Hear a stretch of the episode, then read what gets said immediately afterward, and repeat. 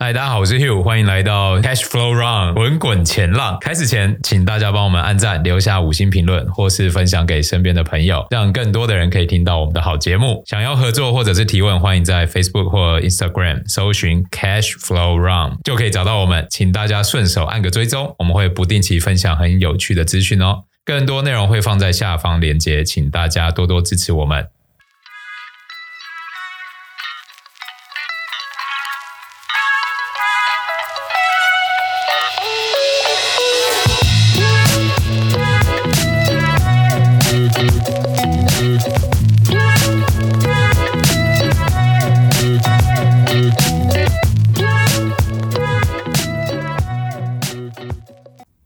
我是 Abby，欢迎来到 Cash Flow Run 滚滚前浪，分享全球发生的财经大小事。今天第三集，我们邀请到的是我们的 Dennis。Hi，我是 Dennis。另外一位来宾是新加入的 Samry。Hi，我是 Samry。哎，大家会不会觉得我们人很多啊？一直有新人进来一起聊。对啊，而且一个比一个还要年轻。我现在都已经想改称号了，那个。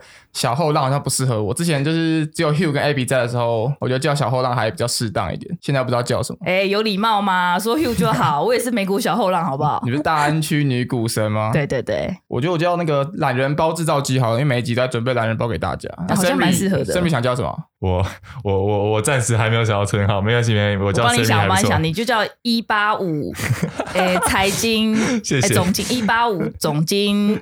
帅王子，太太绝，太太绝，太太，什么都要王子。一八五残废。好，我们这一集 podcast 的主题是调皮的日本央行。哇，这集好硬哦！各位听众，催眠集数来了，大家可以开始准备，边听边入睡。好了，开玩笑的。不过这次标题很特别，为什么央行会调皮啊？通常不是应该严谨？对啊，对啊，对啊。那我们就 Let's go 吧。那个二月十四是个大日子。二月十四当天，最新的这个日本央行行长人选出炉，是由叫做植田和男来接任黑田东彦，预计在四月的时候会上任。我以为你要说二月十四是大日子，是情人节。对，我故意的。对，财经脑跟平民脑不太一样。没有，因为我二月十四号其实我已经提早过了，二月就是礼拜天的时候我就过了，还是有一点点求生欲的。真的真的。啊，不然你们情人节有什么活动吗？我也是提早哎、欸，就吃个饭。这是初老症状吗？没错，这个、我觉得好像 对，下意识想要避开这些人潮。哎、欸、，Henry，你这种年轻派的应该当天过吧？应该。很嗨哦！没有，我我完全没有过啊，因为我也是社恐，我完全没有出门。就是人多你就不去是不是？哎呀哎呀，这样子不会被骂吗？没有啊，这就是不可以跟从人潮，就是人大家都去，我就偏偏不去这样。可是你这样求生欲很低耶，女友就会生气啊。没有啊，没有，因为前几天不舒服了，所以我就没有出去。好，话说回来，之前听到接任的人好像不是植田吧？怎么又换人了？他们差在哪里啊？其实本来呼声最高的人选是愚公正家了，但他比较偏向鸽派、嗯、啊。现在正式的人选是植田和男啊，政策光谱其实是偏中立的。正式的这个人选植田河南。其实算是黑马，因为本来有三个预定的人选都没有他在里面，因为他的这个经历其实偏向学者，之前比较没有直接去接触日本央行的决策，就是不太有这种鹰派或鸽派的包袱，但是比较神秘的一个人物。那刚好最近这个日本央行政策上有很多的动作，再加上他其实对全球金融市场的影响是蛮大的，所以我们今天就来录一集日本央行，希望可以让听众有更多了解。哦，太好了，太好了，我就是看新闻看不懂，一直看到什么 Y、嗯、Y C C、嗯、U C C，呃，是 Y C C U C C。Y C C Y C C，到底什么是 Y C C 啊？其实 Y C C 尤其是短期负利率政策还有长期利率目标的结合，它就是对金融机构在央行的经常账户实施负一 percent 的政策利率，然后再购买国债，使十年期的国债收益率维持在零 percent 上下。然后他们为了平稳控制收益率曲线，其实日本央行引入了两个市场操作工具。第一个呢，就是固定利率的购买操作，也就是直接购买央行指定的收益率的日本国债。第二个就是最长为十年的固定利率资金供给操作，也就是将资金供给操作的最长期限从一年延长至十年。哦，我记得那时候好像市场很震惊，对不对？嗯，就是零 percent 这件事情，那不就代表没有人要存钱在银行了吗？就他们希望是这样吗？听起来刚刚这样听起来会有一点点复杂，嗯、但其实大家就想成是一种宽松政策就可以了。简单说就是日本央行要从特定的管道，就是国债这边去把钱撒到市场上。之所以要这样做，是因为日本过去二十年来一直是困在通缩，然后又低成长的环境里面。这就是我要的白话文，刚才太复杂就听不懂。没有，不会，等一下真的会帮大家解释更清楚。好，那这个时候我先来帮大家带一下这个日本的经济的历史，因为这样子大家会比较了解为什么要推出这个 YCC 啊。帮大家补充一个懒人包。那日本经济从二战结束到现在，我是大概把它分成六个阶段，要快速带大家走一次。就在一九四五年二战后的这个日本，它是被美国接管嘛。那因为冷战跟韩战爆发，所以让美国它急需在东亚要有一个基地，所以它就开始积极扶植日本，增加基础建设。所以一九四五年到一九五五年之间呢，日本的 GDP 是成长非常快速，平均增长接近十个 percent，算是一个战后的经济奇迹。那第二个阶段呢，就是在一九五六年到一九七三年之间，日本呢在做第一次的这个产业升级，就从这个劳力密集的轻工业转向这个资本密集的重工业。那再加上他们战后人口红利暴涨，加上内需消费是提升的，年平均 GDP 也是很高，只比前一个十年稍微低了一点，大概是九个 percent 左右。那第三个阶段呢，到了一九七三年，就像上一集我们提到这个美国经济那个时候是发生石油危机嘛，它打断日本的强劲的成长周期。在一九七四年的时候呢，发生了这个停滞性通膨，不管美国还是日本都发生了停滞性通膨。所以呢，日本政府在这一次转型到技术密集，也就是现在我们现在比较熟悉的这个日本的汽车啊、电信啊、半导体产业。那因为经济这个停滞性通膨的关系，一九七三到一九八五这个十几年的 GDP 年平均增速大概降到了四个 percent。哦，这个我知道，我们改版之前的 Hill 说财经好像有讲过，嗯、对，那时候石油暴涨嘛，所以需要打通膨，就跟我们现在打通膨一样。嗯、如果大家想知道的话，可以回去听那一集以古见今的高通膨政策。对，那第四个阶段，日本经济第四个阶段自一九八五年到一九九一年，那这个阶段其实是一个很大的转折点，因为刚刚前三十年大家听到都是经济成长很快速嘛，但是在一九八五年到一九九一年的时候呢，发生了一个很大的事件，叫做广场协议。那广场协议呢，就是美国、日本、英国、法国、德国五国去签订的这个广场协议，它目标是要让美元贬值，然后要解决美国的债务问题。因为美国那个时候在更之前，我们说一九八二年那个时候，就上一节讲到，他们升息升到了二十个 percent，嗯，然后之后开始要做一个长长期的利率下降嘛，当时的财政支出的呃这个上限是一直在往上调的，那他们就。需要把这个美国在外面的这些债权的净值可以压低，他们想从美元汇率来做解决啦。那从这个广场协议签订后的十年之间呢，日元对美元这个币值平均每年上升五个 percent 以上。那这一点对国际资本就是一大利多啊，因为我换了日元，它就平均每年都上涨五个 percent。那我其实投资日本的股市方式，我很有底气嘛，它是一个稳赚不赔的保险。嗯、真的稳赚不赔。对，那个时候日本央行又同时放松这个金融管制，让这个利率跟汇率都自由化，然后开放国际资本自由进出，所以就大量的国际资本涌入日本的金融市场，结果就是这个广场协议后，日本的股价每年是以三十个 percent，然后他们的地价、房价是每年是以十五个 percent 的幅度增长。那这个企业，日本企业就是有钱到在全球各地大量的置产。哇，好难想象哦。不过这个我有印象，嗯、就是那时候 Sony 买下那个哥伦比亚公司，对，对，对，对，对，然后时代广场、帝国大厦也都被日本的企业收购。嗯，当时的新闻标题好像是整个纽约都要被日本买下来了。对对对，但是日元 number one 的感觉。没错没错没错，但是。日本国内这个生产力其实是跟不上这样的速度，就像名义的 GDP 年增幅其实已经降到只有五个 percent 左右，所以他们就是钱很多，但是他们的实质的产出没有那么多。泡沫经济呢，就离实体经济越来越远。日本的这个国民啊，包括企业都是极度的乐观，而货币又极度的宽松，所以就把日本的股市跟房市都推向当时就是公认地表上最大的泡沫。有个记录就是说，东京的这个房价市值是等同于当时美国全国所有的房市总和。哇，等于。全美所有房市总和哦，嗯、那这样不泡沫谁泡沫？没错，对啊，难以想象。嗯嗯，但是就是因为这样子，所以到了第五个阶段了。一九八九年的时候，日本政府他就越想越不对劲嘛，就觉得这样泡沫好像很难处理，所以他就开始实施紧缩的货币政策。但是已经为时已晚了。而紧缩政策呢，它虽然戳破了泡沫经济，但同时也让这个股价还有这个房价短时间内就几乎腰斩。那银行也形成了大量的坏账，所以呢，日本就进入了失落的二十年。那这二十多年来呢，平均 GDP，我们刚刚说一开始十个 percent 嘛，九个 percent 到四个 percent，在二十多年来平均的 GDP 年成长只剩下大概一个 percent 左右。哇，差这么多，差非常多。嗯，那那个时候泡沫的顶端啊，就在一九八九年十二月底，日经指数最高是来到三万八千多点。日经指数就相当于我们台湾加权指数的这个概念，三万八千多点，从泡沫破裂至今都再也没有看到这个数字了。最近应该是两万两万多嘛，所以都没有回去了，都再也回不去了。嗯，对啊，房价，而且那时候房价又太贵，就变变成说你要有自己的。住房其实是对国民来说是遥不可及的事情，所以生育率呢也大幅降低。呃，一九九一年的时候，日本的劳动人口总数正式进入转折，就一路下滑。如果把这个线拉出来的话，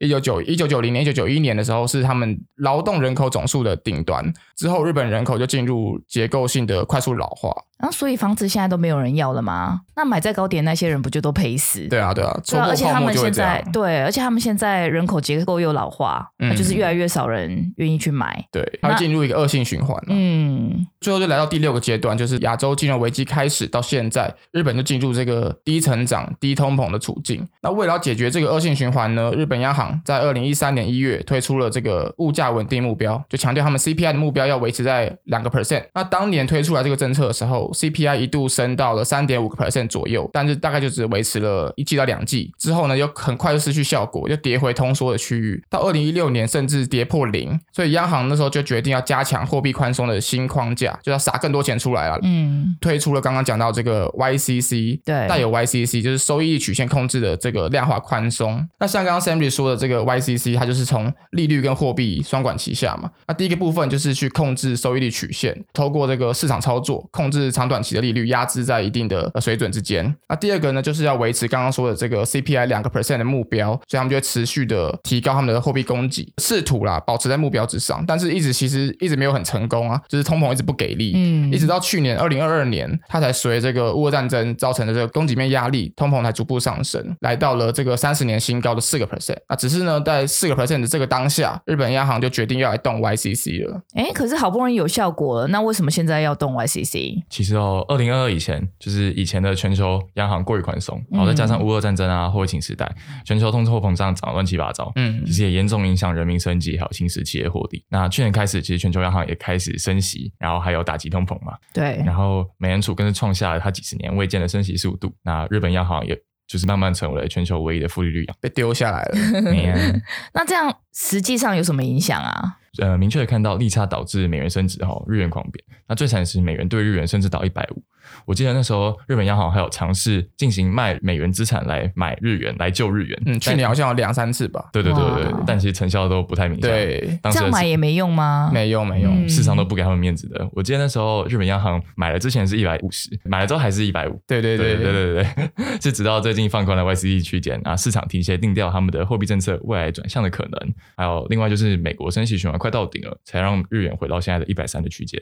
真的，前阵子每隔一段时间好像就会出现日币新低点的那种新闻，是不是该买日币了？对对对，每次标题都每次买，每次都在更低，对啊对啊。那其实大家应该也会好奇，就日币这么便宜，应该代表他们的出口很强劲嘛？嗯，毕竟他们这样出口好处就很多了。嗯，但其实很可惜哦，他们的主力商品遇到当时的景气不佳，所以销量平平。但日本的进口就不一样啦，因为日本其实跟台湾一样都是岛国。所以大量的粮食跟能源皆依赖进口的支持啊，刚好人家乌俄战争打得又如火如荼，使这些商品的价格大涨。然后日本又刚好日币太不值钱，所以他们的进出口剪刀差连峰期更是扩大到两兆日币啊。不过刚刚最新公布的一月的数据显示了这一记录扩大到三点五兆日币，又扩大了。哎呀，所以就是进口远大于出口啊。对对对，也就是他们日本史上最严重的贸易逆差哦。他们现在的进出口是超级拖累 GDP 的一个因子。这真的完全颠覆我的认知哎，因为你在台湾就是其实日本进口就代表品质保。证嘛，对，所以我一直以为日本出口是很稳定的，嗯、所以想不到你刚才说销量平平。另外，如同刚刚所说的，其实日本大量能源还有食品都依赖进口，那那时候的价格又刚好高到爆炸，所以严重拉抬了日本的通货膨胀，也就是输入性通膨。那虽然说日本央行就如刚刚提到的，他们喜欢用通胀来维持他们的经济，但其实也不是这么一种拉抬方式。对，毕竟这种输入性通膨钱都是给别人赚走的，这样的通膨真的是嗯，不要也罢。嗯，真的。其实幸好在这次欧洲暖冬啊，还有粮食价格的回跌，还有高基期效应，都使日本的输入性通膨预期的，在今年就是二零二三年年中缓解，算是也是解决了日本央行的一个窘境啊。那不就真的好险？不然日本感觉快被逼疯了吧？真的，真的。对啊，呃，这个只呃，这个收益率曲线控制，简单来说，就真的就是日本央行撒钱买国债，所以可以预期的，在全球央行都升息，只有日本不升的情况下，日本国债理所当然的就被资本市场抛弃。但是日本央行就很老实的在后面，他别人丢多少，他减多少，所以日本央行几乎已经快满手自己的国债了。当然，这么下去也不是办法嘛。先不说市场上已经快没有人在陪他交易日本国债了，YCC 政策锚定的十年期国债收益率都已经严重脱钩起于年期的国债收益率了。也可以看到，就是所谓的一点风险溢酬都不留，甚至风险溢酬还是负的，一点都不合理。所以日本央行不得不放宽殖利率曲线控制政策。嗯，简单的说就是日本央行现在遇到一个呃货币贬值，然后债券已经买到快没有流动性的，嗯，然后经济的因为进口的这个通胀很高，但是实体经济的活络度又没有那么强，所以经济开始承受压力。所以日本央行的这个原本的原本的这个政策节奏可能要稍微做一点调整。好，那我们听到这里，大家还跟得上吗？还是已经睡着了？要不要起来一下？那我们继续喽。OK OK，那其实，在去年，就是二零二二年十二月二十的会议上，当市场还是会觉得日本央行还是会继续当老实人的时候，日本央行就不干了。嗯，在央行会议上，他们提出一个重磅消息，也就是放宽政策区间，从原本的零点二五 percent 加到了零点五 percent，因此日币当天就应声涨了将近四 percent，可见市场受震惊的程度。那其实当天的会议重点还有。呃，日本央行加码购债规模啊，从二零二三一月开始到三月，将每月的七点三万亿的日元提升到九万亿日元。当时记得这个新闻出来的时候，真的是蛮惊讶的，因为大家都以为日本央行不会那么早做这个动作。嗯，对，这是为什么我们说日本央行这个变得有点调皮啊？它开始调整政策之后，一直在超乎市场的预期。对，而且它现在又是一边放宽区间，一边加码购债，这个是什么意思？哦，其实日本央行的用意就是这样，因为毕竟收益率曲线一放宽，定会有人加码抛售十年期国债。当然了。嗯避免债券价格降低，到时候砸到自己手里。嗯，可是即使哦，就是已经提升购债规模到这种程度了，在我们农历过年前啊，人就出现过就是这种收益率曲线突破原定的区间上限，然后使日本央行进行计划外购买这种很酷的事情。嗯。然而，在本次会议结束后，日本国债殖利率曲线却扭曲更加严重，呃，倒挂程度显著加深了。呃，逐渐本次放宽区间不但没有达到原本预期的重塑收益率曲线、改善国债市场功能的目标，反而加大了收益率曲线的扭曲。因此，日本央行开始了它的骚操作，还开始大量购买两年期以及五年期的日本国债，并针对长于十年期的日本国债也进行了购买。十二月会议后，一直到一月会议前，便累计购买了七千亿的日元的一年期到十年期公债，还有另外就是三千亿的日元的十年期的到三十五。年期的国债，那此外原定购买的零点五 percent 的固定利率购买的国债更是一点没少，然后所以整个。十二月，日本央行总计购买了十六万亿的日本国债，十六万亿，十六万亿，对，太扯了，真的超多的，真的。对啊，但是其实，在一月的时候，他们更猛哦，他们在一月十七号前就进行了八万亿的常规购债，以及九万亿的计划外购债，这样一加起来就是十七万亿。那其实如此庞大的购债规模，真的可以看出他们想要遏制短端利率快速上行，并使收益率曲线回归正常的决心。可是，当然，他们延续如此购债规模下去，很有可能造成日本国债市场失灵以及流动性枯竭等副作用。对啊，对对对真的。那好消息是，先前虽说日元贬值已经造成了日本进出口剪刀差的扩大，然而此时受呃日元受惠于美元的疲弱，已经维持在一百三一阵子了。所以日本央行这次大规模购债，居然也没有再形成大规模的日元贬值，也可谓真是可喜可贺啊！真的诶，不然还要花多少钱？对啊，但在今年的一月十八号会议前，当大家以为日本央行要继续放宽区间的时候，它突然又不转了。哎，对，那时候看到新闻，我第一个反应就是我又出来了，我又进去了。日本方唐镜是不是？对，方唐镜的感觉。我猜 Siri 听不懂。不行不行，那我必须听。得懂啊，他也是我的童年。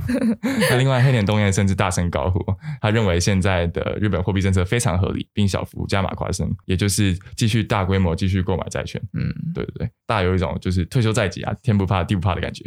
可惜市场交易提前压住日元往正常的市场化迈进，那使本次会议造成震荡后的日元呈现 U 型反转。嗯，对对对。那我们都不能忘记啊，其实当初在 QQE 下的 YCC 核心目的就是将日本通膨长期稳定在两 percent 以上。对对。对那此前日本通膨啊，就是也是显著的是由大宗商品推动，但剔除能源啊、食品的 CPI，其实他们在去年二零二二年十月其实才突破两 percent，因此还不能很肯定的确定它可以长期且稳定的维持在两 percent 以上。那其实日本央行此前也做过预测哦，他们要维持在两 percent 以上的话，就是要使他们的工资增速稳定超过三 percent。其实也可以看到，现阶段的日本劳动力市场也处在紧缩状态啦。但最新的定期工资增速其实也才一点九 percent，远未达到三 percent 的稳定通膨水平。还有就是日本央行一向保守，才刚放宽一次 YCC 区间，他们考量到可能考量到经济增速啊、通膨稳定性，与一月时不再放宽区间，其实也还算合理。嗯，呃，今年三月九号这次是他黑田东彦任期内最后一次的央行会议，那、嗯、他也会在四月八号结束长达十年的央行行长一职哦。哇，他当很久哎，十年，真的真的真的。对我最近。好像看到那个黑田东彦说，ETF 购买是大规模宽松政策的一部分。那日本央行现在持有 ETF 的部位好像很大，如果减持会怎么样？ETF 购买又是另外一件另外一件事情。嗯，就日本央行它是从二零一零年开始先小规模尝试购买 ETF，然后到二零一三年才加大这个购买的速度。那目的其实跟刚刚讲的也一样，就是要大量购买股票去刺激经济发展嘛。只是没想到这个经济发展还没看到，日本央行手上的股票却越来越多。在那个记录上，在去年它已经持有国内八十个 percent 的 ETF。换算成对啊，换算成市值将近四千亿美元。嗯，那它基本上就是日本整个股市的六个 percent 以上。那二零二二年三月以后啊，就是随着这个通膨逐步上涨，日本央行才把这个购买 ETF 的计划算是打入冷宫啊，就是暂时搁置了一阵子，有一阵子没买了。嗯，那停买是一回事啊，这四千亿美元这么多，手上这么多股票要怎么处理又是另一回事。对对对，真的。那之前摩根大通的这个分析师估计说，日本央行过去出售资产是有记录的，但它是相当谨慎的，就它卖的这个速度是很慢，因为它怕去影响到市场定价嘛。就按照他们过去卖的这个习惯的速度去计算的话，嗯，这这四千亿美元需要大概一百五十年才有办法，才能在不影响市场的情况下清空它的持股。一百五十年，对，基本上是大工程啊。对，所以按照这个彭博的知情人士消息透露，日本央行应该还没有正式讨论过如何退出它的 ETF 购买计划。嗯，原来如此。对啊，那确认行长之后，你们怎么看？那其实他们的央行的新任行长，也就是植田和男哦，比原本的呃黑田东彦其实更偏向灵活中性。那虽然华尔街预期他不会一上任就采取行动，但可以预期的是，日本央行货币政策正常化的动机其实是毋庸置疑，因为他们坚持负利率已经造成了日本与海外的利差持续走扩，在利率层面时，日元持续呈现贬值的趋势，还有恶化输入性通膨以及日元计价的贸易逆差赤字，严重拖累日本经济。因此，日本央行的政策调整只是时间问题，也符合市场一直以来的共识。没错，像前几天公布的这个日本 GDP 就低于预期。对，那现在这样问题就是这样，就是输入性通膨过高，经济成长又不足，然后工资增速刚刚说一点九个 percent 嘛，目标是三个 percent 也不足，那代表就是这个资金啊，就是日本央行撒出来这些资金都没有流进实体消费，东西越来越贵，然后口袋钱又没有变多，那人民的负担就一直在加重嘛，所以日本央行现在真的是急需去重新拟定他们的政策。对啊，对啊，那其实 YCC 政策的核心就是要维持通膨嘛，因此调整幅度取决于日本通膨能否稳定。目前市场共识认为 YCC 政策在呃三月九号的会议上废弃的可能性其实还是蛮低的哦。那简单来说，EH 二三，也就是二零二三上半年，确实是日本央行政策转向的关键期啊。嗯，那其实理由有两个，第一个就是日本的存透惯例可能可以将工资增速拉抬进三 percent 左右的水准。那第二个就是日本央行行长换人了，那新的行长对日本经济的看法，说不定有别于黑内东彦，毕竟他是比较灵活的嘛。那上述理由皆有可能就是支撑日本央行进一步开启紧缩时程啊。另外，结合欧美央行加息告一段落啊，外部环境出现缓和，也提供日本下一步调整政策的机会。那因此，我们预计最早在二 Q 二三能看到日本央行货币政策的实质改变。嗯，刚刚 Sammy 说那个市场聚焦在日本工资增速能不能维持在三趴以上嘛？这其实还蛮值得观察的，因为。日本的就业市场是紧缩的没错，但是却没有实质反映在工资上，这点跟欧美是正好相反。那就有人说这个可能是跟民族性有关，因为亚洲可能这个。呃，比较怎么讲，奴性比较重吗？真的，日本工会的议价能力可能没有欧美这么强。嗯，没错，没错。对对对。哎，我记得开头的时候有说到，日本央行的决策会影响全球的金融市场，嗯、那这样会影响到我的股票吗？有可能会哦。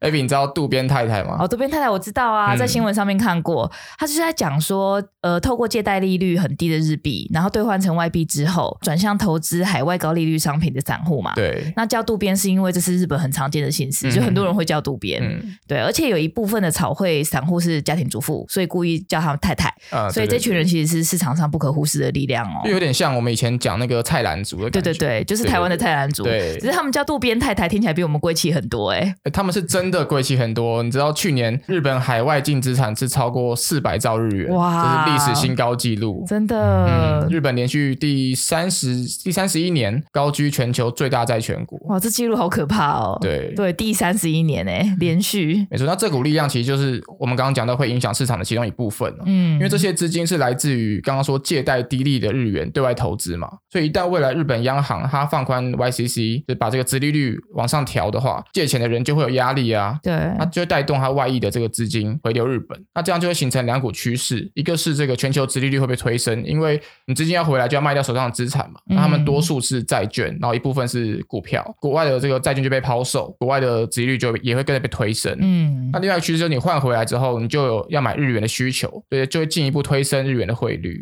啊。殖利率推升就会影响风险资产定价，嗯、我的股票啊。对对对，大家都有这个概念，就 殖利率推升，你的风险资产的定价就稍微要注意一下，嗯，对吧？那年初以来，这个美股、台股，就是各个地方的股票，英国甚至连英国的股票都在上涨。那一部分是来自于这个通膨预期下滑嘛？那另外一部分其实就来自于市场存在太多资金。那其实有两股资金啊，一一股就是我们刚刚讲的日本的这股资金，另外一股就是那个中国的宽松政策砸出来资金也是一部分。嗯、那最近我们其实观察到通膨的这个终端需求正在反弹嘛？这主要是来自于这个中国解封。那等到这个日本外溢资金回流的时候呢，那这个通膨上升跟资金紧缩就会进一步去影响联准会的这个步调。哎，那我这样可不可以换日币啦？我已经闷很久了，嗯、想赶快出国玩。老实说，如果是出国玩有使用需求，我也觉得很 OK。嗯、但如果是投机的话，嗯，现在不敢说是最好的时机啦。毕竟多数预测新行长不会急着做动作，但趋势确实是有利于日元的。嗯，没错，市场共识现在就趋向利率上行嘛。对。那如果你观察那个十年期的国债殖利率交换 swap，它已经超过零点七五个 percent 了。那通常在过去这半年一年，我们看 swap 其实都会领先日本国债殖利率的区间变动。那之前那个日元先生神原英姿啊，他也在情人节当天换行长当天，他说他认为日本央行会逐步迈向紧缩，就有可能在十月前出现类似加息的动作，那日元就会在那个时候受益。嗯，那我们周日上传的 Sarah 周报好像有提到这个主题，所以听众们呢可以在资讯栏索取报告内容，或者追踪我们的 IG 底线 Cash Flow Run 滚滚前浪，以后还有更多的好料给大家。那就谢谢大家今天的收听。如果你们有任何想要听到我们聊的财经主题，都欢迎留言告诉我们哦。我们会不定期抽奖，选出适合的主题来讲解哦。记得 Facebook、IG、Podcast 点赞分享起来。那就这样啦，我们下期见喽，拜拜，拜拜，拜拜。哎，你们会想买日本房子吗？好多人进场哦。我想买台湾房子都买不起，买不起日本房子。哎，可是我看到新闻，好像有一群人，就是香港投资者，他们在抢那个东京海边的豪华住宅。对，而且没有看，没有看房子就直接下定哦。然后他们还推出什么直升机加香槟的看房豪华旅行团。我想要参与旅行团就好了，不一定要买了，不一定要买，买不起，买不起。对，直升机加香槟蛮吸引。